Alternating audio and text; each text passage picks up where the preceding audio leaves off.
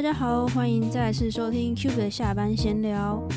今年的一月份已经过了一半了。不知道大家有没有设定过那种目标，像是我今年一定要读几本书啊，甚至说规定自己一个希望自己一个月可以读到一两本书之类的。不过通常这种目标紧接而来就是执行了一两个礼拜、一两个月之后呢，就会开始感受到说，哎，慢慢淡忘这件事情，想说啊，今天不要看，反正一个月一本书嘛，然后我还有好几天。但每次都这样子想的时候，就会发现，天呐！要过了一年之后，本来自己设定可能一个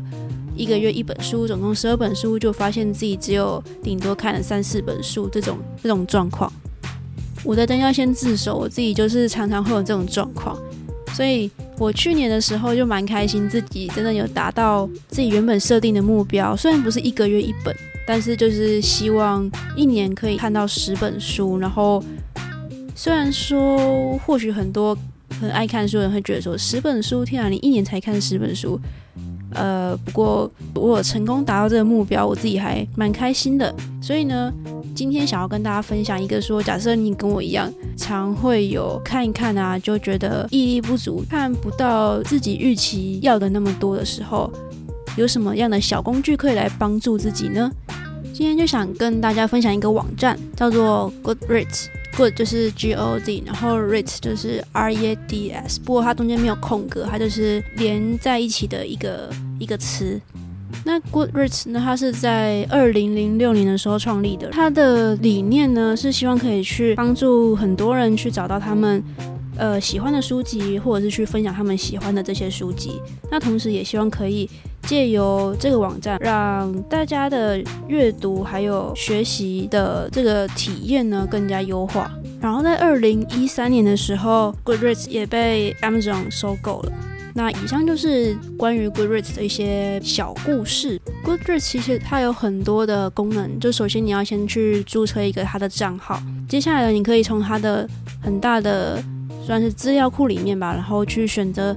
各种不同的书籍，可以放入到想要看的这个书架上面。所谓的书架，就是它里面你可以设定的一些分类，你可以把它放到你想看的，或是已经阅读完毕的，或是正在阅读，或是你可以，比如说你想放到 二零二零年要看，你可以自己去做设定，然后再把这些书放到你的这些书架上面。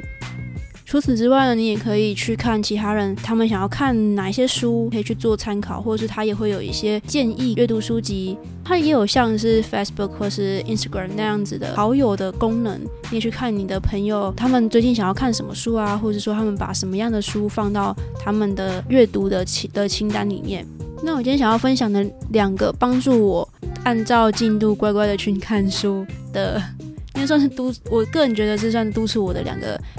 嗯，两个功能啦。那一个就是它可以去设定说，比如说你今天看了 A 这本书，那你把它放到正在阅读的这个书单里面。那接下来你每你就可以去追你的进度。比如说我今天看到第五页，那你就可以去设定说，哦，我今天看到第五页，然后隔天你就知道我昨天看到第五页，那我今天从第六页开始看，我今天看到二十页，然后你又可以去。更新你的进度，说我今天看到了二十页，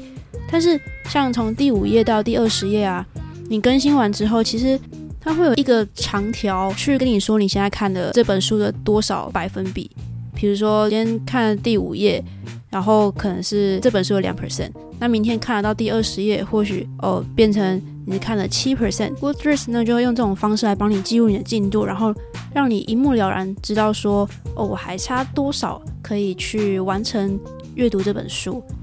那阅读完之后呢，这本书也可以被归类到我已经看完的这个书架上面。我个人非常喜欢看每天的进度一点一点的增加，然后它又是有点图像化的方式，所以就可以更直接的每天每天的督促到我自己，说我一定要看书，我想要今天让那个进度再多一点。那另外一个功能呢是。它可以每年的时候让你设定说你的阅读挑战的这个功能，嗯，你可以想说，我今年想要看多少本书？比如说我去年就设定说，二零一九年我想要看十本书。那当提到那个进度百分之百的完成之后，然后它被归到你的阅读完成的书架的时候呢，你的挑战就等于完成了一本书，那就看看还剩下多少本书可以达到今年的目标喽。就大概是这样子的一个状况。我觉得，特别是用它这种图像化的方式，然后更明确的把你的目标设定下来的这个方式，算是对我很有用吧。那今天分享给大家，也是希望说，如果大家也是想要有一个可以去记录自己阅读的状况，然后某种程度上算是